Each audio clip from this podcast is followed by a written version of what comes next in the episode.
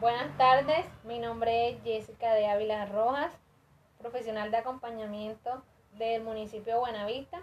El día de hoy tenemos una invitada, tenemos a la señora Francesca Jaime, que es una mamita que tiene un menor con discapacidad y va a estar acompañándonos el día de hoy a contarnos un poco sobre su experiencia.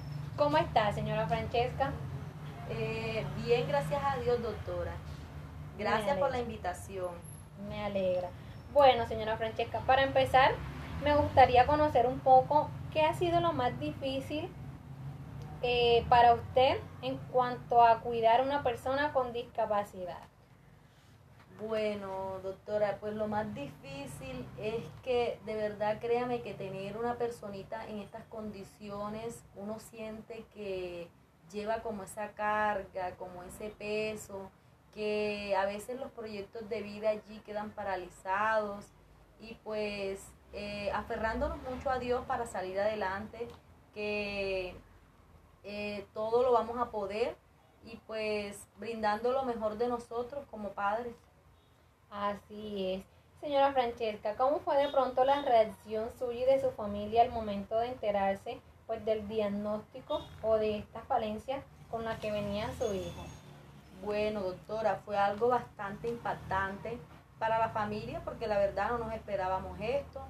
Eh, la bebé venía en buenas condiciones aparentemente en, en todo el seguimiento de ecografías y todo, pues nunca hubo ninguna novedad sino al momento en que la niña nace, pues eh, nos llevamos esa fuerte sorpresa.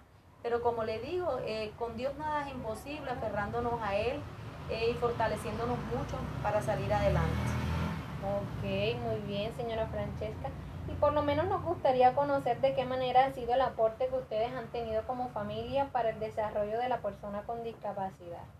Bueno, tratando de dar lo mejor de nosotros, eh, por lo menos ayudándola a que sea un poco independiente, porque de verdad que ha sido eh, bastante fuerte, ha sido muy impactante, porque él está aún muy pequeña y pues ella depende el 100% pues de mí y pues ayudándola por medio de, terapias, eh, indicaciones que nos dan la parte médica para que ella eh, vaya aportando, vaya siendo un poco más independiente.